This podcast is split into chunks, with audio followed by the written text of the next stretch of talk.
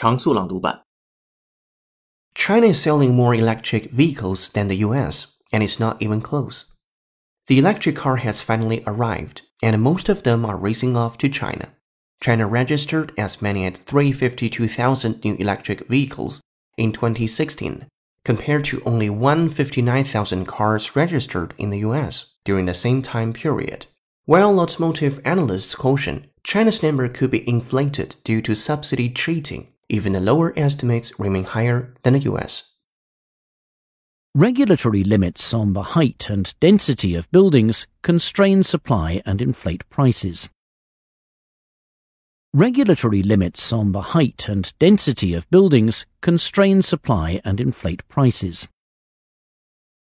Depending on the answers, electric vehicles and hybrids might not reduce air pollution at all. Depending on the answers, electric vehicles and hybrids might not reduce air pollution at all.